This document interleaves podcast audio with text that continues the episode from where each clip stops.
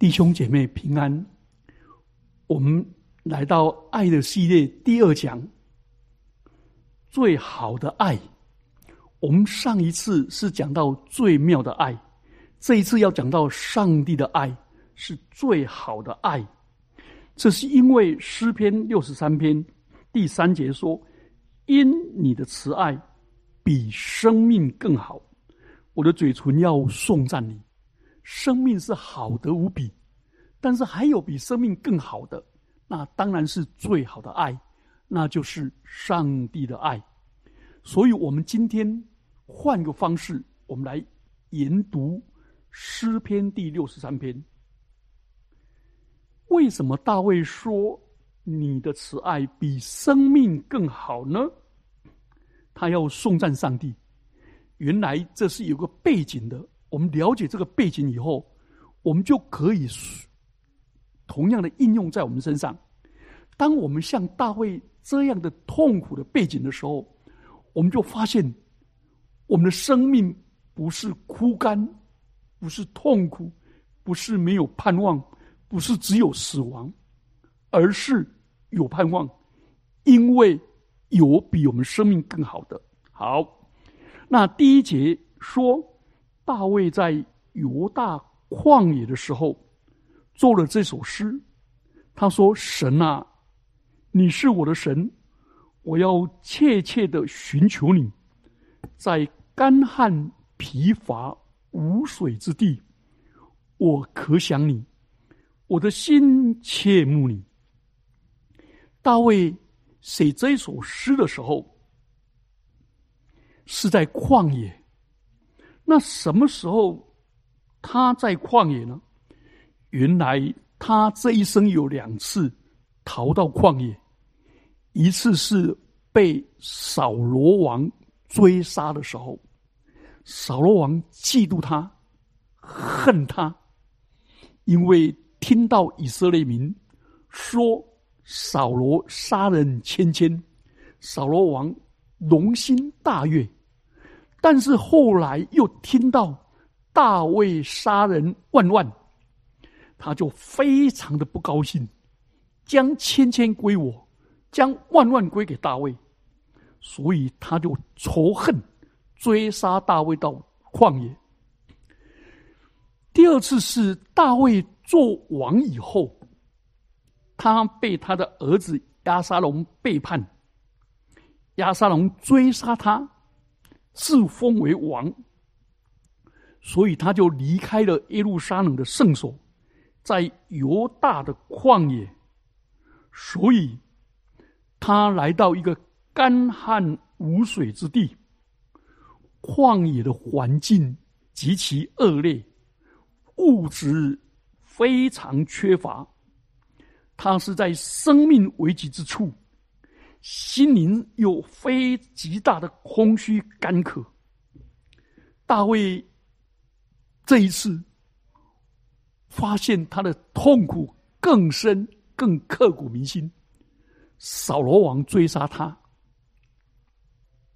但是如今是自己亲生的儿子追杀他，所以大卫到这里，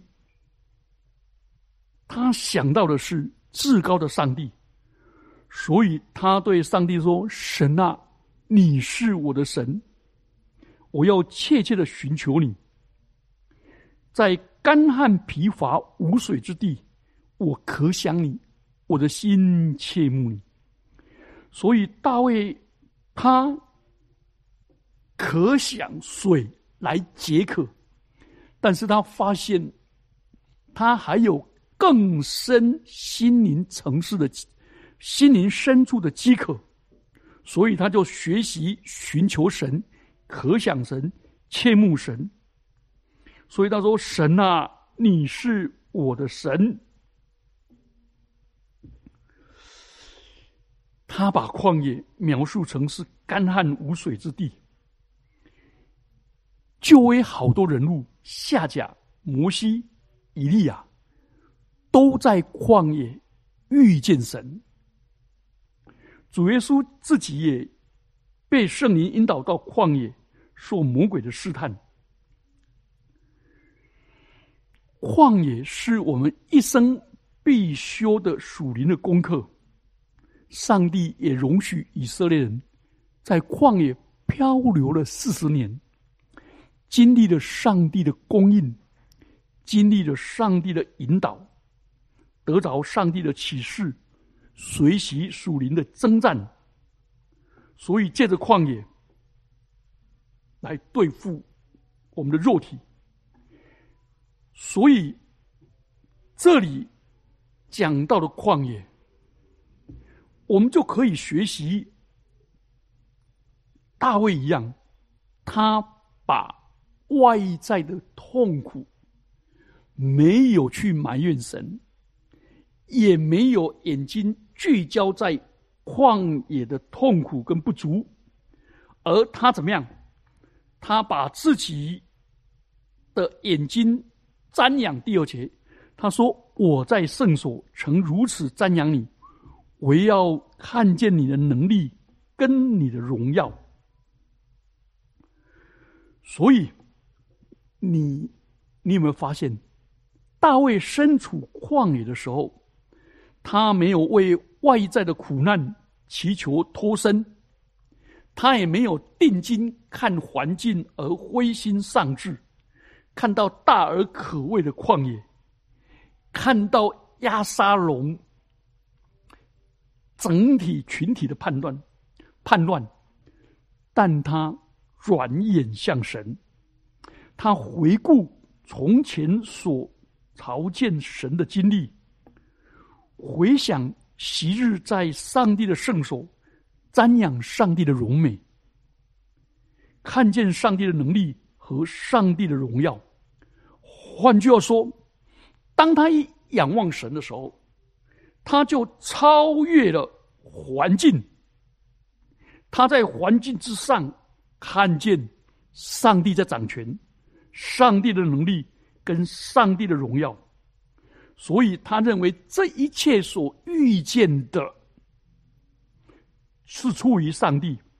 像诗篇三十九篇第九节，他说：“因我所遭遇的是出于你，我就默然不语。”所以他在上帝的面前是歌颂，然后就伸手来祷告第四节，然后接着说：“因你的慈爱比生命更好，我的嘴唇要颂赞你。”所以你的慈爱比生命更好，不是在安乐窝，不是在皇宫享受盛宴。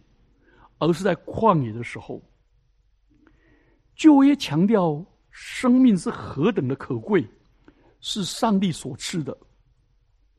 但诗人认为，上帝的慈爱比生命更宝贵。永生不只是长生不老，永生是指着得到上帝的慈爱，得着更丰盛的生命。如果没有从上帝来的生命，上帝来的爱，就生不如死。如果没有上帝的爱跟上帝的同在，那人类活得越长，真的会疑惑千年，是一个生不如死的酷刑。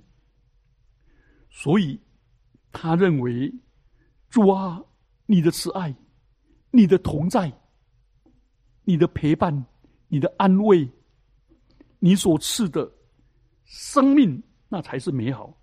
所以他就说：“我的嘴唇颂赞你。”嘴唇是代表他整个人，整个人，然后颂赞呢？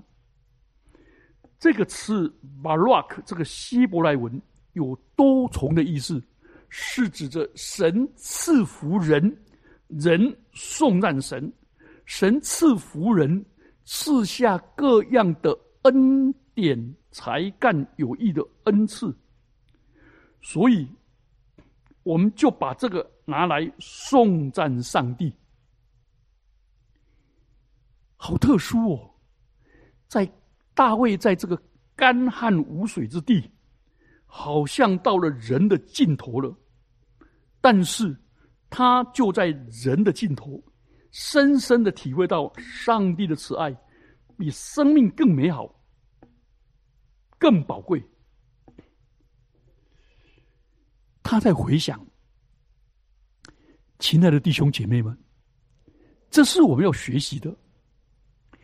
我们的人生不如意十之八九，我们人生会遇到各样的痛苦跟苦难。但是大卫，我们要学大卫这个方法。他说：“神啊，你的慈爱比生命更美好、更宝贵。为什么？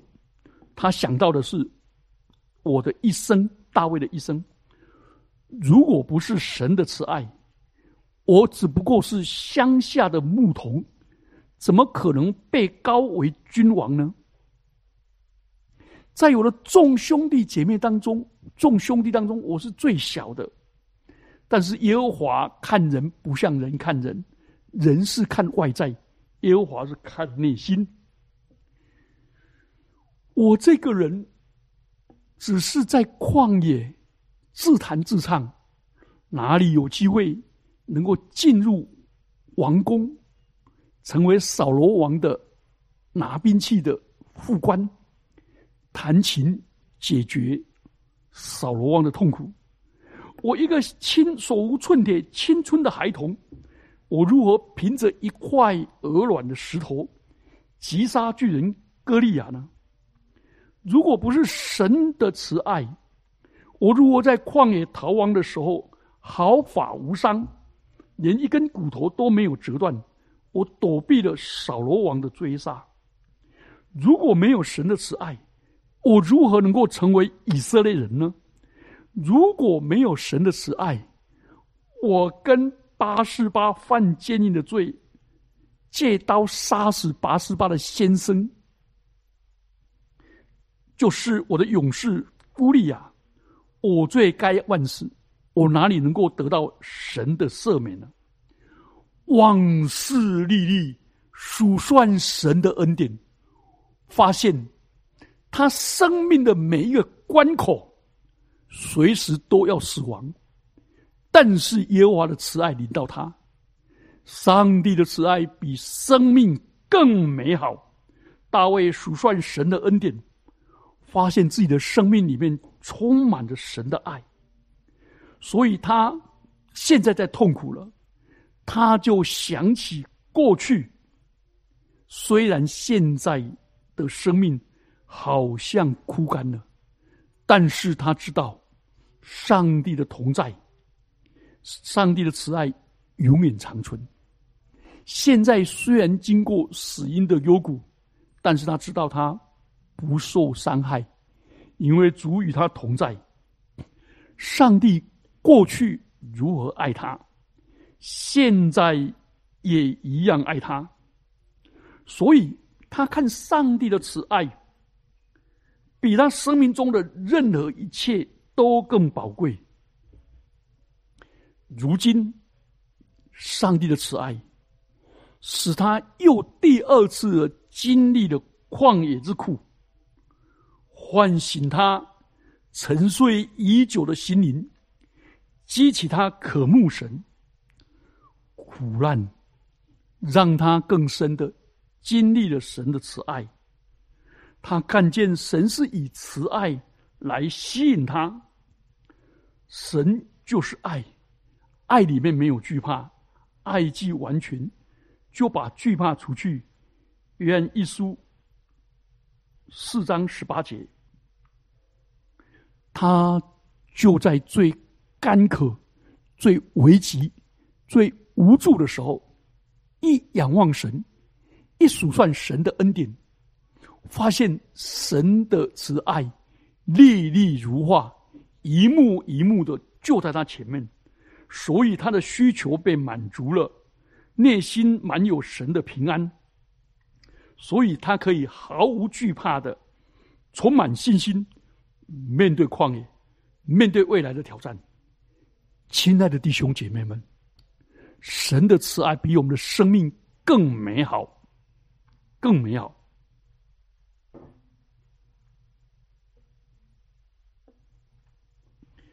大卫为了躲避亚沙龙，跑到旷野，而不是扫罗追杀他，是被自己的儿子追杀，真的是情何以堪？大卫到了旷野，面对滚滚黄沙，日头炎炎，干旱无水，内心无限的感慨。回想年轻的时候，为了逃避扫罗王的追杀，这片旷野曾因他是亲近神、认识神、从神那里支取力量的地方。现在又回到从前，危机重重，但充满盼望。如今旷野依旧，自己已经垂垂老矣，不复当年勇猛精壮。他还有力气征战吗？况且。他要反击的对象是自己最亲爱的儿子。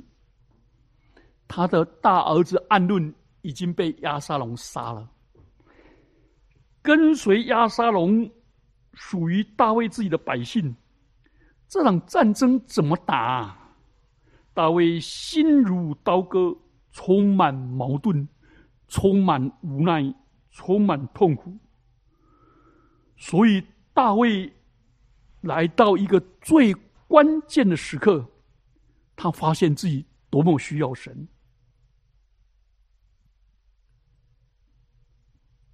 所以大卫的祷告给我们很大的安慰，尤其给那些似乎好像人生到了尽头，生活困顿、紧不波、铁不落。进退维谷，而年老体衰，好像没有什么盼望。好像有一口，但是只要我们有一口气还活着，我们就要学习大卫那样，去思想神、赞美神、不断渴慕神，因为神以慈爱来吸引着我们，所以神的慈爱。比生命更美好。慈爱这希伯兰黑塞是立约的爱。上帝的慈爱是建立在约上面。上帝是所约施怜悯的上帝，他又在新约借着耶稣基督跟我们立约，是永远的约。他既然爱我们，就爱我们到底。人生最大的福分。就是有上帝的爱，有耶稣基督的爱，有圣灵住在我们里面的爱。人生最大的盼望就是上帝的慈爱。所以大卫认为，上帝的慈爱是最好的爱，比生命更美，比生命更甘甜。请问，你是否你的价值观是否？也可以像有人说的，爱情诚可贵，但那面包跟爱情到底选择哪一个？跟自由选择哪一个？上宝大卫说：“认识神的慈爱，比人所珍视最珍贵的生命更加甘甜。”你是否也曾？用这样来评估神的慈爱。整个启示录殉道的大军可以为他做见证。保罗在使徒行传二十章二十四节也说类似的话。保罗说：“我不以性命为念，也不看为宝贵，只要行完我的路程。”所以第四节。大卫就说：“我还活着的时候，要这样称颂你。我要奉你的名举手，举手是以色列人颂赞上帝跟祈祷的姿势。所以大卫就把内在对神的仰慕，借着外在的举手跟嘴唇，和大众一起来表达赞美和祈祷。”而得到完全，好奇妙！这是大卫就从旷野在那里，整个落难而逃的溃不成军的，却变成一群祈祷团，一群颂赞赞美团，一起举起手来在那里颂赞。大卫这种看上帝的慈爱比生命更美好，使他的 EQ 超级高的。随时切换他的情绪。第五第第五节第六节，他说：“我在床床上纪念你，在夜更的时候思想你，我的心就像饱足了骨髓回油，我要以欢乐的嘴唇赞美你。”在床上，这就是夜间夜更的时候。诗人在旷野被追杀的危险跟压力中，白天的炽热已经够痛苦了，夜晚的黑暗跟冷更可怕。那是一个危机四伏、忧虑难眠的时候。你们知道吗？台湾每一年。耗健保耗掉的安眠药有几颗？你就说好几亿。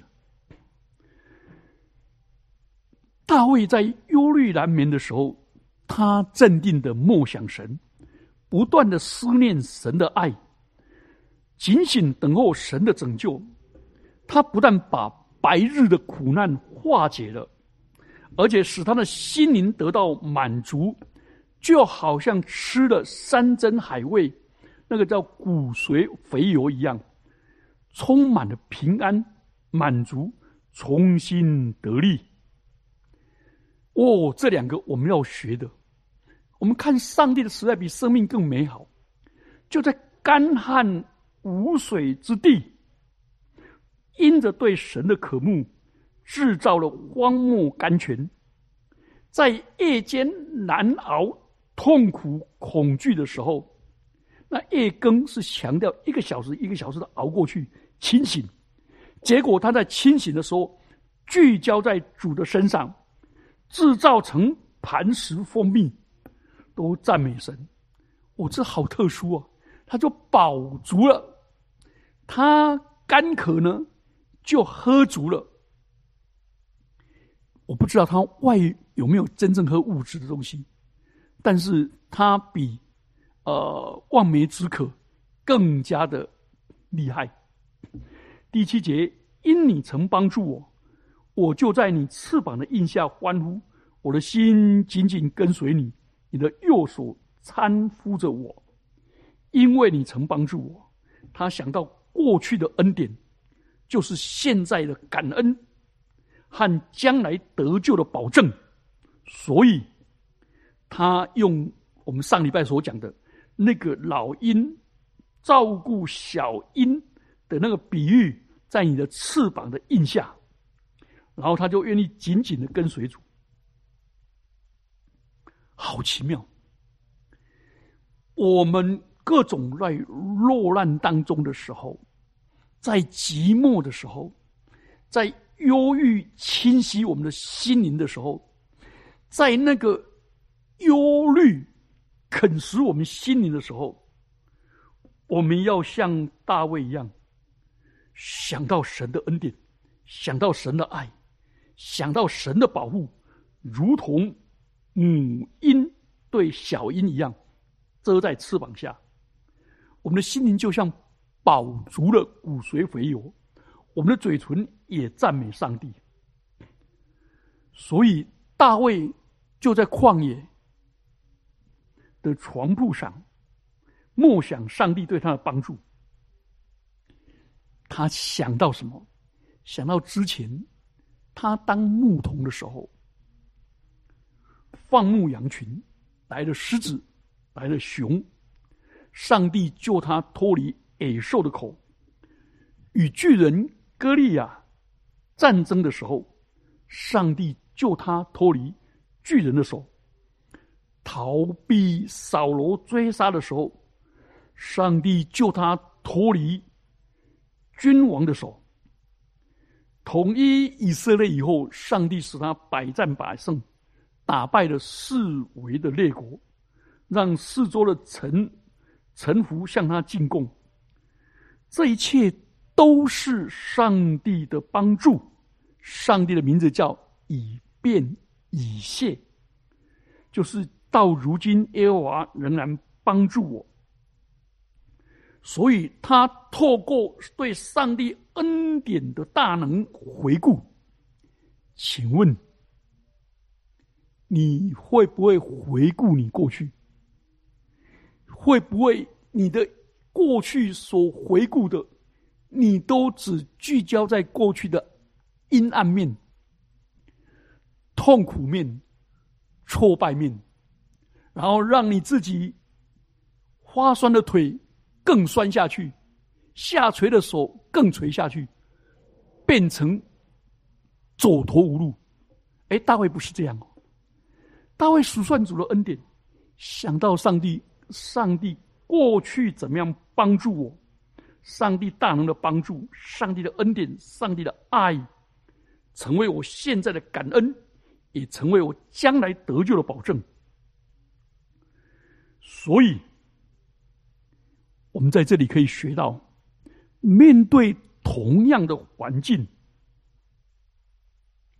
都是旷野。以色列民在旷野里面绕行、埋怨、犯罪、倒闭，但同样一个在旷野的大卫，却在上帝翅膀的印下欢呼，紧紧的跟随主。他得着上帝右手的扶持、扶助啊！亲爱的弟兄姐妹们，问题不在旷野，是问题是在旷野的时候，你的定金在哪里？问题不是过去的创伤跟惨痛的经验，问题是你要让过去呈现什么？呈现出来的是上帝的恩典、上帝的爱、上帝的能力。所以大卫到九到十一节就说：“但那些寻索我命、寻索要灭我命的人，必往地底下去；他们必被刀剑所杀，被野果所吃。但是王必因神欢喜，凡指着他发誓的，必要夸口。”因为说谎的口必被塞住。在这里，大卫其实他失去王位了，他的儿子亚沙龙继承王位，不是，是篡王位。可是大卫与神同行，他的仇敌就是神的仇敌。他在患难中，他仍然确信我是上帝的受膏者，我才是真正的王。所以，上帝，我奉上帝的名，我敬畏神，依靠神，上帝永远保护我。敌人的攻击到末了，最后都会。灭亡。所以那些说谎人的口，想凭着谎言取胜的人，这时候大卫其实是被敌人诬告，但是他仍然终究得胜。所以大卫虽然过去逃亡，是被扫罗追杀。但是他心中仍然相信，先知沙漠尔所高的一定不会错。沙漠记上十六章十三节，追杀他的这一次追杀他的亚沙龙，虽然自立为王，但他重申神的呼召，宣告这不会失败。亲爱的弟兄姐妹们。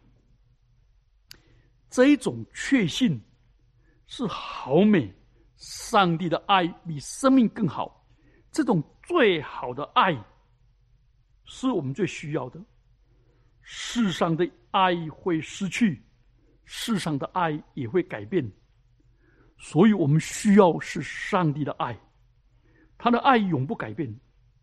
当你有了上帝，知道他爱你，你的人生才有喜乐。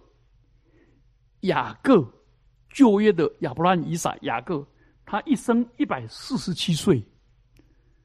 他临临终的时候，叫他的儿子约瑟来，告诉他说：“拉杰，他的母亲拉杰是葬在以法他的路上。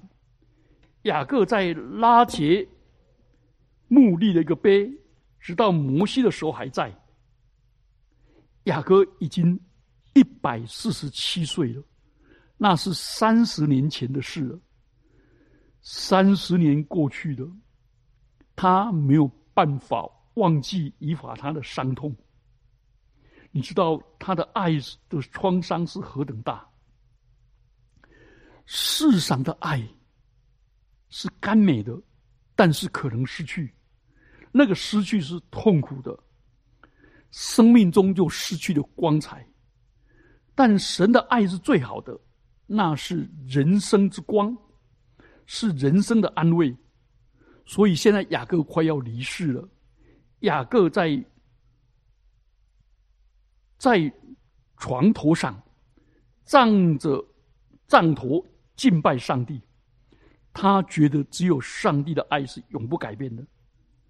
父啊，年轻的时候你如何爱我，现在年老了你也如何的爱我。我要站着扶着杖头敬拜上帝，这是何等感人的镜头！人在世间最宝贵的就是上帝的爱。上帝啊，你的慈爱比生命更美好。我们一起低头祷告，祝我们的人生会像大卫一样进入旷野。被追杀，干渴。我们的人生也会像大卫，在夜更的时候，一个时一个小时一个小时过去，难熬。